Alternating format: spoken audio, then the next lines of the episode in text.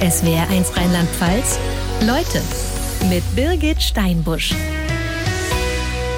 Martina Keller Vielfach ausgezeichnete Medizinjournalistin mit großer Liebe zum Fußball, hat gerade das Buch rausgebracht Ran ans Leder, spielt selbst bei Union 03 in Hamburg, ist Fan von Borussia Dortmund und muss nach der Sendung direkt den Zug bekommen, damit sie um 18 Uhr zum Anpfiff in Wembley zu Hause ist in Hamburg. Oder? Schön, dass Sie da sind. Ja, danke für die Einladung. Ich hoffe, das klappt mit dem Zug. Das kriegen wir hin.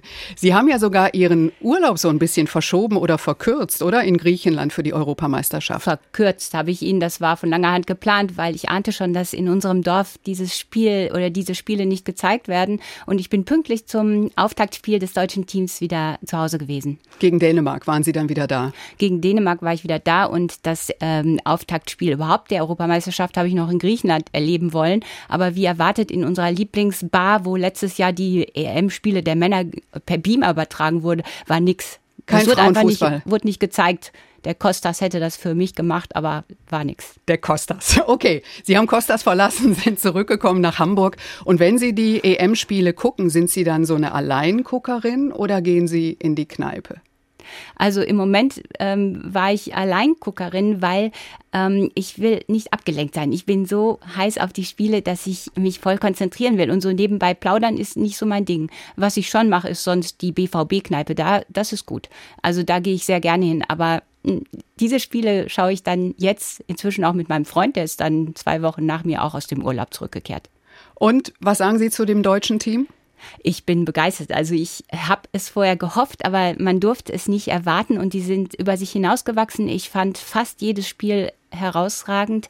Das letzte, da habe ich auch ein bisschen gezittert in der zweiten Halbzeit gegen Frankreich, aber ich finde, sie haben es mit einer unglaublichen äh, Disziplin, einer ja, Verteidigungslust, sagt die Bundestrainerin immer, und mit tollen Spielzügen und auch sehr viel Durchschlagkraft gewonnen. Dann hören wir noch mal kurz die Bundestrainerin Martina Voss-Tecklenburg. Das war direkt nach dem Halbfinale gegen Frankreich.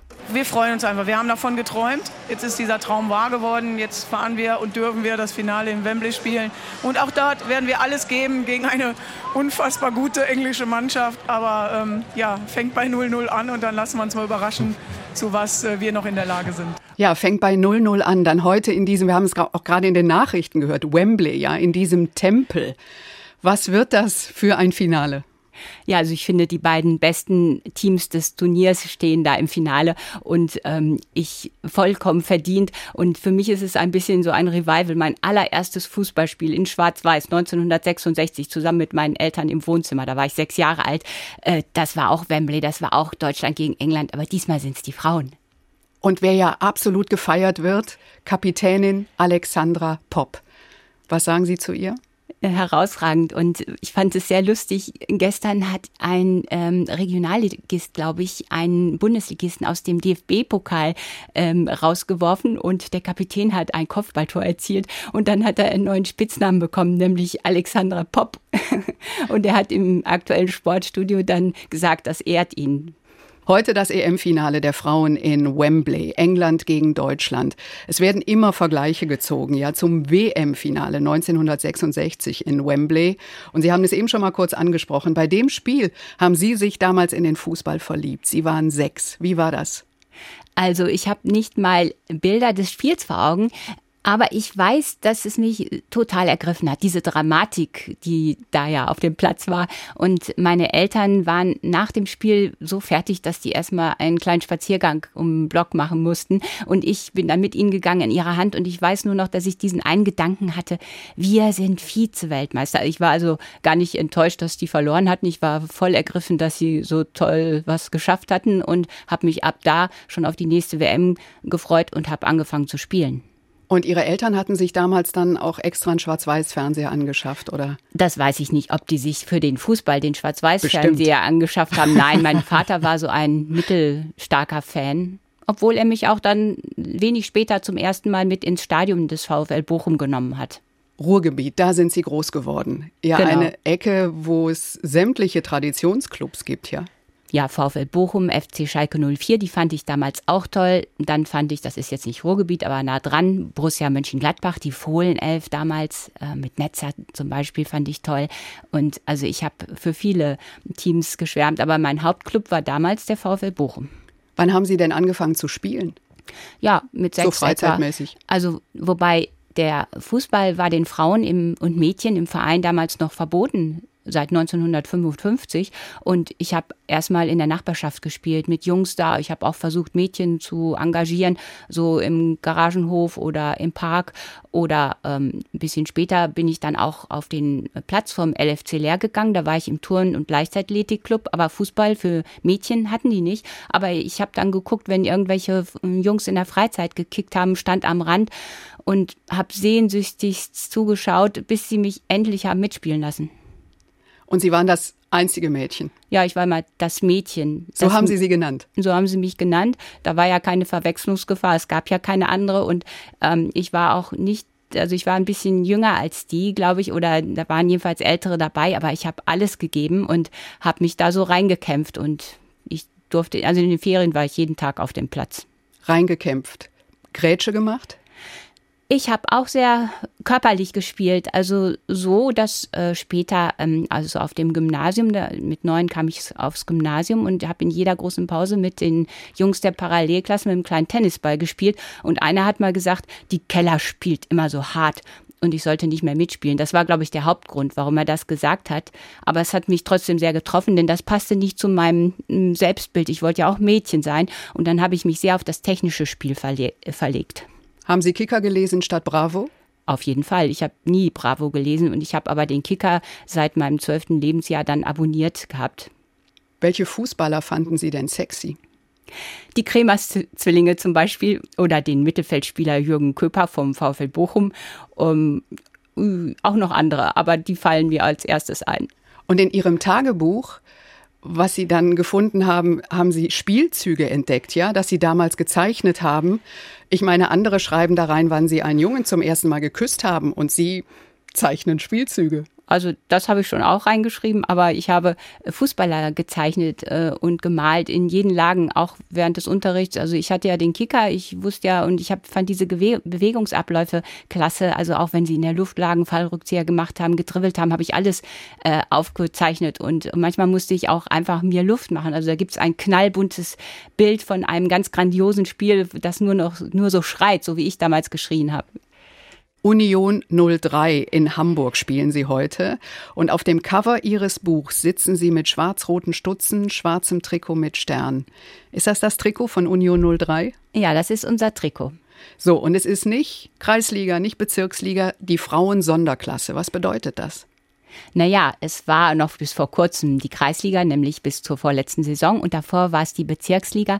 Aber unser Kader ist immer kleiner geworden, weil viele unserer Spielerinnen kleine Kinder haben und dann eben am Wochenende nicht immer auf dem Platz stehen können.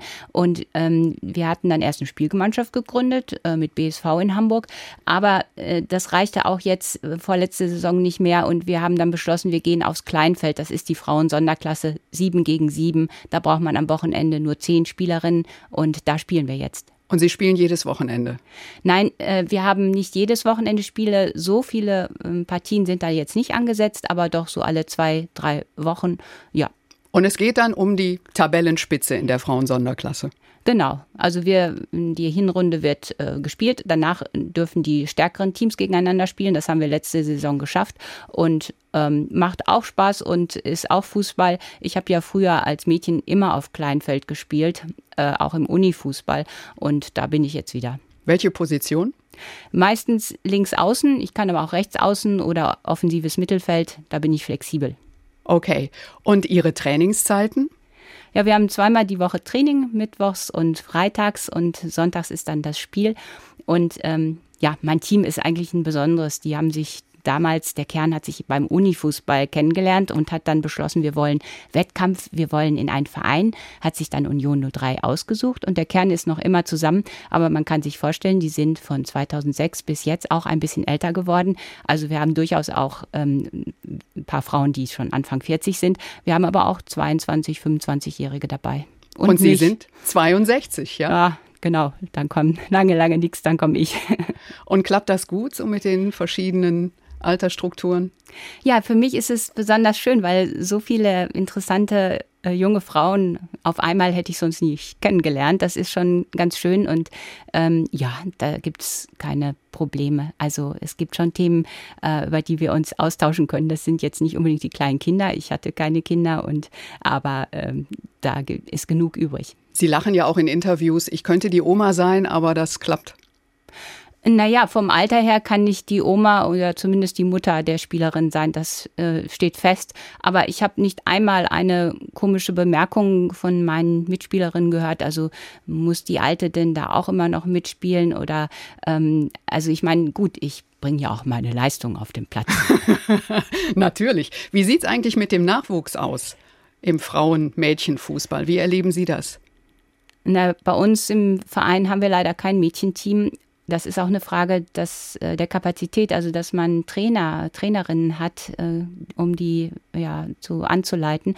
Ähm, insgesamt denke ich, ähm, da muss man dann doch mal wieder den Vergleich mit den Männern machen. Wird der Mädchenfußball ähm, ja noch nicht so intensiv äh, gefördert wie der jungen Fußball. Da hat sich viel getan. Es gibt auch jetzt die Chance, dass Mädchen in jungen Teams mitspielen, wenn sie äh, das möchten und äh, gut sind. Und in den jüngeren Jahrgängen macht das eigentlich keinen Unterschied, ob man Mädchen oder Junge ist. Erst später nach der Pubertät wird der Unterschied krass oder krasser. Und ja, also, aber da ist noch einiges zu tun an, ja, äh, man braucht Trainerinnen, man braucht Motivation für die Mädchen und natürlich Vorbilder, wie jetzt zum Beispiel das deutsche Nationalteam. 1966 beim WM-Finale haben sie sich in den Fußball verliebt. Und der Fußball für Frauen war ja verboten. 1970 wurde er erst wieder in Vereinen erlaubt. Aber dann hat es wahrscheinlich noch ewig gedauert, oder? Er wurde erlaubt mit Auflagen. Zum Beispiel durften die Frauen anfangs nur zweimal 30 Minuten spielen. Sie sollten keine Stollenschuhe tragen. Im Winter wegen der großen Kälte sollten sie ein, halbe, ein halbes Jahr Pause machen. Also das ging sehr, sehr schleppend los. Es war noch lange hin, bis der DFB den äh, Fußball der Frauen gefördert hat. Das erste offizielle Länderspiel war erst 1982. Was hat das für Sie bedeutet, dass es 1970 erlaubt wurde? Haben Sie dann mit Mädchen, mit Frauen gespielt oder noch weiter mit Jungs? ich habe das gar nicht so richtig mitbekommen. Also ich war ja mit Jungs unterwegs und in meinem Stadtteil gab es keinen Mädchenfußball 1970. Es in Bochum. Gab, in Bochum, äh, in anderen Stadtteilen gab es dann Teams, aber die waren nicht in meiner Reichweite und ich habe dann einfach weiter mit Jungs gespielt, mit Jungs in meiner Klasse, mit Jungs aus der Parallelklasse, ähm, in jeder großen Pause am Wochenende dann auf solchen Bolzplätzen. Ich bin so eine Straßenfußballerin und habe das bis zu meinem 21. Lebensjahr so praktiziert, also später dann mit jungen Männern an der Uni. Ja, und dann bis zum 21. Lebensjahr und danach dann mit Frauen? Ja, dann bin ich an die Universität Göttingen gewechselt. Da, dort gab es ein ambitioniertes Frauen-Uni-Team und da habe ich zum ersten Mal mit Frauen gespielt und war natürlich klasse. Wir hatten auch einen sehr engagierten Trainer. Wir sind sogar einmal deutsche Unimeisterinnen geworden. Und ja, da haben mich Mitspielerinnen dann auch erstmals in einen Verein mitgenommen. Was ist anders, wenn man mit Jungs, mit Männern spielt oder im reinen Frauenteam? Die Frauen, mit denen ich dann anfing zu spielen, waren ziemlich gut. Aber es schult, wenn man als Mädchen mit Jungs spielt, weil die natürlich sehr körperlich, sehr bissig spielen. Mädchen sind oft anders in ihrer Bewegung anders sozialisiert. Die haben oft Hemmungen, so reinzugehen in die Zweikämpfe. Das ist gerade etwas, was der Fußball ähm, einem Mädchen auch vermitteln kann. Eine ganz andere Bewegungssozialisation. Ich habe das geliebt. Ich mochte auch die Gretchen und es fördert, wenn Mädchen mit Jungs zusammen kicken. Also ich habe davon, denke ich, profitiert, äh, weil ich dann mir eine ganz gute äh, Körperlichkeit und auch so eine Technik angeeignet habe und Heute ist es so, dass der DFB seinen Top-Talenten empfiehlt, so lange wie möglich in Jungsteams mitzukicken. Das ist möglich. Und ähm, ein ja, sehr gutes Beispiel ist Lena Oberdorf. Ein Jahrhunderttalent. Ja, ja, die jetzt bei der Europameisterschaft wirklich Furore macht und sehr gute Partien abliefert. Die hat bis 16 mit Jungs gespielt und ist dann fast nahtlos in die Frauenbundesliga gewechselt und auch sehr schnell Nationalspielerin geworden. Aber man braucht schon auch ein breites Kreuz, oder? Wenn man nur mit Jungs, mit Männern spielt. Das braucht man. Man braucht auch eine Entschiedenheit. Und ich würde auch sagen, es soll immer die Möglichkeit geben, dass Mädchen unter sich spielen, weil es natürlich auch, ein, die haben auch andere Themen und äh, nicht jede mag das, äh, mit den Jungs dann zu konkurrieren. Es soll beide Möglichkeiten geben. Und das war damals überhaupt nicht gegeben.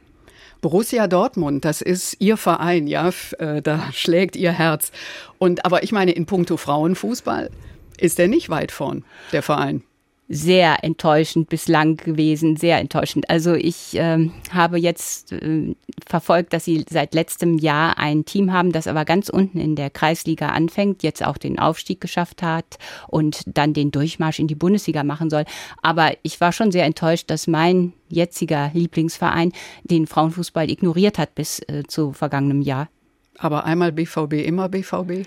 Ja, man kann Fan sein nicht ändern. Das ist das geht nicht mit dem Verstand, sonst wäre ich vielleicht Fan von SC Freiburg oder Union Berlin oder natürlich FC St. Pauli, die ich alle toll finde. Aber ich, es hat mich irgendwie so erwischt, so, das war um 2010, 2011 rum, als der BVB zweimal Meister wurde, als mich der Fußball wieder so voll äh, ja, gepackt hat. Und das kann man dann nicht mehr abstreifen. Also Fan sein ist keine Entscheidung. Das passiert und dann ist man verloren.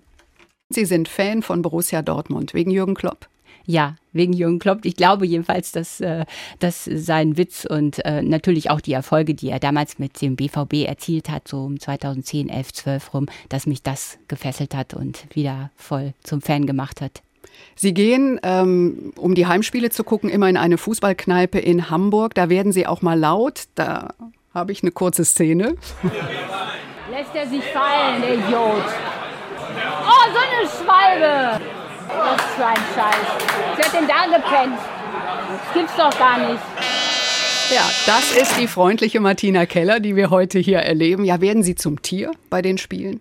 Naja, also da kommen zumindest andere Seiten von mir hervor, die vielleicht nicht so schmeichelhaft sind. Und ich bin ehrlich gesagt froh, dass in diesen Fußballkneipen äh, eigentlich immer nicht Menschen sind, die mich kennen. Also meine üblichen Freunde, die gehen da nicht hin. Und ich bin da, ich manchmal fühle ich mich wie Rumpelstilzchen. Oh, wie gut, dass niemand weiß, dass ich Rumpelstilzchen heiße. Und dann, ja, bin ich schon eine andere Person, würde ich schon sagen, ja. Gehen Sie in voller Montur dahin?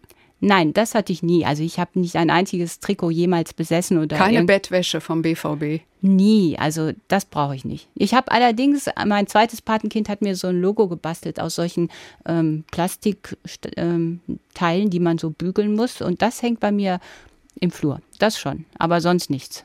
Gut, und dann gibt es ein Patenkind, Jasper, ist jetzt irgendwie Anfang 20. Den haben Sie mal mitgenommen und dem waren Sie peinlich. Da dachte ich ja auch, oh mein Gott.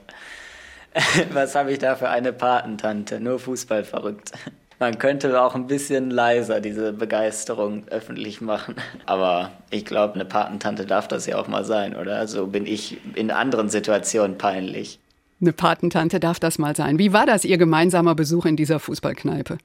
Es war für ihn sehr langweilig, glaube ich. Außerdem war das Spiel, glaube ich, äh, langweilig. Ich meine, der BVB hätte klar verloren, ausgerechnet gegen die Bayern. Aber mh, also er hat schon mit mir ein bisschen zu leiden gehabt, weil als er klein war, bin ich, wenn ich zu Besuch kam, bin ich gleich mit ihm vors Haus kicken, mit ihm und seinen beiden älteren Brüdern. Und er hat mich sogar dann irgendwann begrüßt mit den Worten, sollen wir sofort Fußball spielen? Und ich habe natürlich begeistert Ja gesagt, weil ich dachte auch, der Jasper wird vielleicht ein kleiner Fußballer. Das wäre doch schön, da haben wir was Gemeinsames. Und später habe ich gemerkt, der Junge geht in den Tischtennisverein, der fährt viel Fahrrad. Und noch später hat er mir gestanden, dass er das nur mir zuliebe immer so gesagt hat. Und naja, da ist meine Mission gescheitert und man hat es nicht in der Hand, was die Kinder dann gerne tun. Sehen Sie denn jedes Heimspiel wirklich des BVB? Also es muss schon viel passieren, damit ich die Heimspiele nicht angucke. Entweder ähm, zu Hause am Laptop oder in der Kneipe natürlich am liebsten. Muss ich schon gestehen, dass ich meinen ähm, Terminkalender ein bisschen danach ausrichte. Ich sage mir immer, man muss Prioritäten setzen. Ich kann auch mal was anderes machen am Samstagnachmittag. Aber wenn ich dann so die Wahl habe, man kann es ja so ein bisschen na, organisieren. Und dann ergibt es sich dann doch immer so, dass ich Zeit habe, um zu gucken. Aber dann finde ich erstaunlich bei dieser Fußballbegeisterung, dass Sie 25 Jahre oder so keinen Fernseher hatten. Dann immer Radio gehört, also die, die Bundesliga-Schlusskonferenz oder? Naja, also es war schon so eine Zeit in meinem Leben, wo ich ein halbwegs vernünftiger Mensch war, kein Fernseher hatte, weniger, viel weniger Fußball geguckt habe und ich war immer fußballaffin. Ich habe auch immer sporadisch gespielt, aber da gab es eine andere Leidenschaft in meinem Leben, den Tango Argentino und das hat mich auch sehr gepackt und ich bin viermal die Woche dann in die Milongas gegangen und da war nicht so viel Zeit für den Fußball übrig. Da haben sich so ein bisschen die Gewichte verschoben. Ja, und es ist tatsächlich so, dass es mich dann eben so ab 2010, 11 wieder gepackt hat, weil auch beim Tango die älteren Frauen bleiben sitzen und da hatte ich dann eine Tango-Krise und Ja, und beim Fußball ist es so, es gibt zwar keine Seniorenteam, weil ja zu meinen Kindertagen der den Frauen, Mädchen das Fußballspielen verboten war. Aber ich kann ja noch mitkicken bei den jüngeren Frauen. Und naja, so bin ich da wieder reingerutscht. Und der Fußball hat dann wiederum den Tango abgelöst vorerst. Medizinjournalistin, mehrfach ausgezeichnet. Themen wie Transplantation, Leichenhandel, Sterbehilfe. Und auf der anderen Seite kamen ja irgendwann dazu Fußballreportagen. Also Fußball dann nicht mehr nur privat, sondern auch beruflich. Ein Ausgleich? Ja, das war äh, gedacht, dass ich äh, als Entspannung oder als Abwechslung auch zu meinen sonstigen Recherchen und ähm, ich hatte mir eigentlich äh, als junge Journalistin verboten, auch noch über Fußball zu arbeiten, weil ich dachte, ich bin sowieso schon so fußballaffin und sportaffin, wenn ich das dann auch noch beruflich zu meinem Thema mache, das tut nicht gut, dann endet mein Horizont irgendwann an der Torauslinie. Das geht gar nicht. Aber dann so mit 55, also 2015, dachte ich, jetzt kann ja nichts mehr passieren. Und dann habe ich äh, wirklich auch das Bedürfnis gehabt, mal leichtere Themen, dachte ich, spielerische Themen äh, zu machen. Und ja, teilweise ist das gelungen, teilweise auch nicht. Ja, Sie sagen gerade so, ich dachte, es wäre ein Ausgleich, etwas leichteres. Ja, was ist denn schwer am Fußballjournalismus oder anders? Naja, womit ich nicht naiverweise nicht so gerechnet hatte, ist, dass im Fußball ja ein großes Geschäft ist und dass der Zugang zum Beispiel zu äh, Spielern, zu Clubverantwortlichen, äh, zu Trainern sehr kontrolliert wird von den Vereinen. Es geht da um viel Geld und ein Kollege der Süddeutschen Zeitung ähm, hat das mal ganz schön beschrieben. Er meinte, früher, als das noch nicht ganz so kommerzialisiert war, da konnte man sich mit einem, dem genialen Bayern-Spieler Lisa Razou im Café verabreden. Der kam dann zwar eine halbe Stunde zu spät, aber dann hat er zwei Stunden aus dem Nähkästchen geplaudert. Heute äh, sitzt man da mit einem jungen Spieler, der Pressemann nebenan. Und der Spieler sagt Sätze, die er wahrscheinlich in irgendeinem Coaching gelernt hat, so wir, ich muss dem Team helfen und ich bin dankbar, dass ich meinen Teil beitragen kann und also Sachen, solche Floskeln, als würde er sich für einen Job im diplomatischen Dienst bewerben. Und Sachen, die kein Fan lesen oder hören will. Naja, und das ist alles sehr abgewogen und ähm, wenig authentisch, finde ich, was man da oft bekommt. Und wie gesagt, der Zugang ist manchmal schwerer als ein Vorzimmer eines Chefarztes zu überwinden. Man erlebt es auch gerade, finde ich, äh, im Unterschied jetzt Männer-Frauen. Die Spiele bei der Europameisterschaft in England. Die Frauen hinterher, die geben irgendwie ganz andere Interviews. Also ist so das Gefühl, ist so der Eindruck, als die Männer. Ja, sie sagen mehr, sie sind unbeschwerter. Ja, ich glaube, ähm, der Frau, Fußball der Frauen ist ja noch nicht so sichtbar wie der der Männer und noch nicht so durchgetaktet und so, ähm, äh, ja, so viel Geld ist ja auch nicht im Spiel und die Spielerinnen äh, sind da, ja, die sagen mehr. Also ich finde auch, man erfährt wirklich etwas in diesen Interviews und auch etwas manchmal, womit man vielleicht nicht gerechnet hat. Es ist nicht so schablonenhaft wie viele der Interviews mit ähm, männlichen ähm, Spielern in der Bundesliga oder aus der Nationalelf. Auch gestern der Auftritt von Alexander Alexandra Popp, Kapitänin, ja, bei der Pressekonferenz mit Schnurrbart, den sie sich aufgeklebt hat, ja, Kappe verkehrt rum aufgesetzt. Also sowas sieht man sonst vielleicht. Thomas Müller, oder der würde es machen. Thomas Müller ist äh, eine schöne Ausnahme, der ist meist origin, äh, originell. Ja, Alexandra Popp hat da, glaube ich, äh, das Titelbild einer Zeitschrift ähm, aufgegriffen in der Pressekonferenz. Äh, da wurde sie, ähm, glaube ich, als ja, Mann verkleidet, äh, als äh, neue Sturmhoffnung für Katar, äh, für die Weltmeisterschaft der Männer, dem Hansi Flick angeboten. Und sie hat das dann äh, karikiert, also hat sich diesen Schnäuzer dann aufgetan und mit tiefer Stimme äh, den, die neue deutsche Sturmhoffnung Hoffnung gespielt. Das war sehr lustig, fand ich. Frauen im Fußball. Sie haben vor fünf Jahren für die Zeit eine Reportage über Bibiana Steinhaus gemacht, die erste Schiedsrichterin in der Bundesliga. Sogar die New York Times hatte damals über sie geschrieben, ja. Und sie arbeitet heute für die englische Schiedsrichtervereinigung. Der Titel ihres Artikels war Alles hört auf diese Frau. Haben die Männer auf sie gehört? Auf dem Platz auf jeden Fall, würde ich sagen. Sie hat in ihrer Zeit in der ersten Bundesliga keine einzige rote Karte gezeigt. Und das spricht ja dafür, dass sie mit ihrer Persönlichkeit, mit ihrem Auftreten, mit ihren Entscheidungen sehr akzeptiert war. Aber wie lange hat das gedauert, bis sie da war? Das hat ungewöhnlich lange gedauert. Ich will mich jetzt nicht festlegen, ob sie acht Jahre in der zweiten Liga gepfiffen hat. Auf jeden Fall viel länger, als es der normale Weg des Aufstiegs ist für Spitzenschiedsrichter. Und ich glaube, das hing auch damit zusammen, dass einige Männer in der damaligen Elitekommission ihr das nicht zutrauten, die erste Bundesliga. Also ihre Leistungen stimmten und Sie meinen, es lag daran, dass sie kein Mann war, dass es so lange gedauert hat. Also in der vorletzten Saison, bevor sie aufgestiegen ist, also nominiert wurde, haben ihre Leistungen äh, laut Bildzeitung, die ich sonst nicht so gerne zitiere, wohl sehr gut gestimmt. Sie war, glaube ich, die beste, aber sie wurde dann noch nicht nominiert und dann äh, gab es einen Wechsel an der Spitze der Elitekommission. Lutz Michael Fröhlich äh, hat das übernommen, ein sehr kommunikativer Mann. Und dann ist sie aufgestiegen. Sie haben sie ja auch mehrfach getroffen, ja? Wie haben Sie sie erlebt? So als Typ? Eine sehr reflektierte äh, Frau, eine mh, mm, Frau, die mh, mm, weiß, was sie will ähm, und ähm, die schon auch einiges eingesteckt hat für ihr großes Ziel, in der Bundesliga zu pfeifen. Es gab da so Situationen, äh, Franck Ribéry zum Beispiel, oder hat ihr die Schnürsenkel aufgemacht. Da hat sie ja sehr lässig reagiert. Das hätte er niemals bei einem Mann gemacht, oder? Das hätte er bei einem männlichen Schiedsrichter nicht gemacht.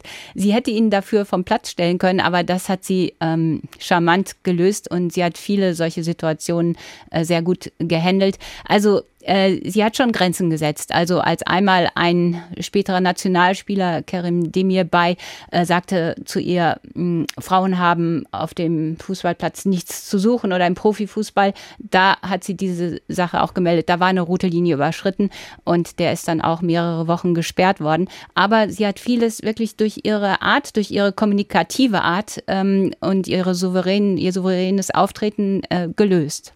Aber sie ist bis heute die erste und einzige in der Fußball-Bundesliga der Männer. Ja, also äh, da gilt es auch viel zu tun, um junge Frauen zu ermutigen, diesen Weg zu, auch zu beschreiten. Und Bibiana Steinhaus ist das ideale Vorbild dafür. Es ist ja auch eine sehr große Leistung, in diesen Ligen zu pfeifen. Das sind Leistungssportler, alle. Und die, ähm, äh, das sind auch Profis. Das muss man sehen. Ähm, und es ist sehr, sehr schade, finde ich, dass sie jetzt für den englischen Verband eine Spitzenposition besetzt und das nicht in Deutschland tut, wo sie ja dann noch mehr bewirken könnte, auch für, für uns unseren Verband. Und ich weiß nicht, ob man ihr eine vergleichbare Spitzenposition nicht geboten hat. Ich bin keine Insiderin, ich kann das nicht beurteilen, aber ich denke, da, das wird schon seine Gründe haben. Und Bibiana Steinhaus ist ja eine Frau, die sich auch ähm, politisch engagiert in der Gruppe Fußball kann mehr von ähm, acht prominenten Frauen im Fußball, zum Beispiel unsere Nationaltorhüterin Almut Schuld oder Katja Kraus, die ähm, äh, für den HSV im Aufsichtsrat einmal saß. Und diese äh, Frauen wollen, dass ähm, den äh, anderen Frauen mehr äh, Chancen geboten werden, auf allen Ebenen, nicht nur auf dem Platz als Schiedsrichterin, als Spielerin, sondern auch in Verbänden, in den Clubs, in äh, Gremien, Präsidien, Aufsichtsräten.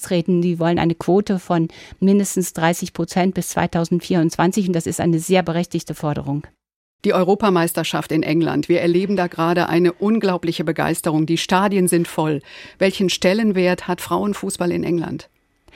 England hat die einzige Profiliga in Europa. Das heißt, die Spielerinnen dort können alle von ihrem Job leben. Sie haben oft die Infrastruktur der Männerclubs, die sie mitnutzen können, also guten Staff, gute Trainingsplätze, gute Spielplätze und all das zahlt sich aus. Man sieht, die Mannschaft steht im Finale und hat bisher großartig performt. Wir hatten hier diese Woche auch die Diskussion Gehälter, ja? Männerprofis, Frauenprofis und dass es da wirklich große Unterschiede gibt. Und dann war so der Ansatz, zumindest die Prämien sollten sich doch angleichen. Die Frauen kriegen jetzt, falls sie den Titel holen, 60.000. Die Männer hätten letztes Jahr, wenn sie es geschafft hätten, 400.000 bekommen. Wie sehen Sie das? Naja, also äh, die Nationalspielerinnen selber haben gesagt, sie waren jetzt mit dieser Prämie zufrieden. Es gibt aber Verbände, die schon gleiche Prämien zahlen, sogar mehrere der Teilnehmerländer dieser Europameisterschaft. Da sind noch Schritte zu gehen. Aber was die Spielerinnen auch immer betonen und auch die Bundestrainerinnen jetzt in der Pressekonferenz vor dem Spiel, es geht auch um Equal Play, nicht nur Equal Pay. Das heißt, sie wollen gute Bedingungen, um ihren Sport ausüben zu können. Die möchten, dass in der ersten und zweiten Liga die Frauen von ihrem Job leben können. Ähm, sie wollen gute Nachwuchsarbeit, sie wollen mehr Sichtbarkeit. Diese Europameisterschaft war ein gutes Beispiel, weil die ARD und die ZDF alle Spiele gezeigt hat, entweder im Fernsehen oder als Stream. Aber das muss jetzt weitergetragen werden. Das muss jetzt auch in die nächste Saison kommen und das darf nicht wieder verpuppen, puffen, diese Aufmerksamkeit, die der Frauenfußball sich jetzt erspielt und erkämpft hat. Das ist die Zukunft. Wir gucken auf 18 Uhr heute. Wembley, 90.000, ja, England, Deutschland und hören nochmal Bundestrainerin Martina Voss-Tecklenburg kurz vorher, wie es ihr geht. Ähm, ruhig bin ich, gelassen bin ich, voller Vorfreude. Ich weiß, was die Mannschaft kann. Wir freuen uns einfach. Wir genießen gerade echt äh, jeden Moment. Wir sind hier in einem tollen Umfeld. Wir freuen uns auf ein großartiges Fußballspiel und wir sind bereit, alles zu geben. Ja, das klingt gut, oder? Das klingt sehr gut. Und ich glaube, das deutsche Team hat nichts mehr zu verlieren. Sie haben mehr geschafft, als man ihnen jemals vorher zugetraut hatte. Und sie können jetzt noch mal einen draufsetzen. Sie lieben am Fußball, dass es immer wieder Wunder gibt. Bei uns gibt's am Ende ein kleines Geschenk. Das ist jetzt nicht das Wunder, es ist ein Buch, wie die Steeple Cinderby Wanderers den Pokal holten. Ja, es ist ähm, ja eine bunte Truppe von Amateuren, die rockt den FA Cup. Der ist ja so vergleichbar mit dem DFB-Pokal. Den Ort im Norden von England gibt es wirklich. Alles andere ist einfach nur ein Wunder, eine wunderbare Geschichte. SWR1 Leute mit Martina Keller. Ich Großartig, sehr, herzlichen Dank. Dass Sie bei uns waren.